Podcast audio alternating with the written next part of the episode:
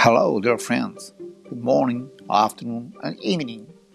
I'm Roger Saavedra, recording from the Republic of Chile, South America. Sunday, December 20th, 2020.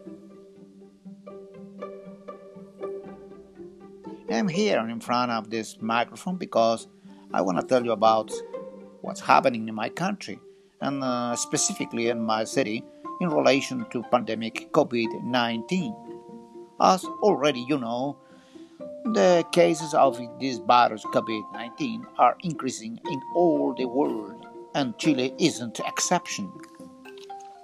I want to tell you that the contagions are increasing more than usual since two or more weeks ago in my city.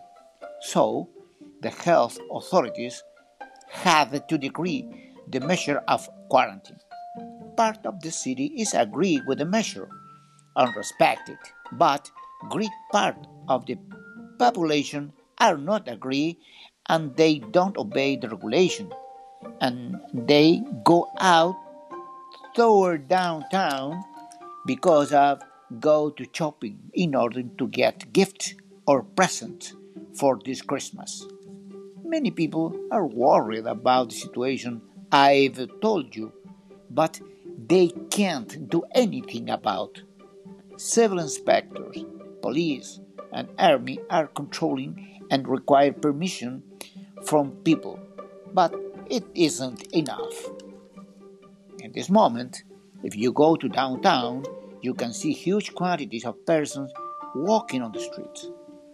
According to our regulations, if somebody needs to go out in order to see doctor, hospital, to grocery, supermarket, or an essential activity, he must require and getting special permissions through the special internet platform.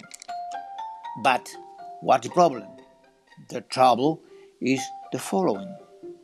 Some people don't say true to get permissions. So, with that behavior and in that conditions, I don't know really what are we gonna do to stop COVID-19 contagious.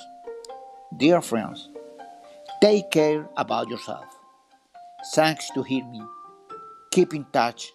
Sincerely, Roger Saavedra from Chile. Bye bye.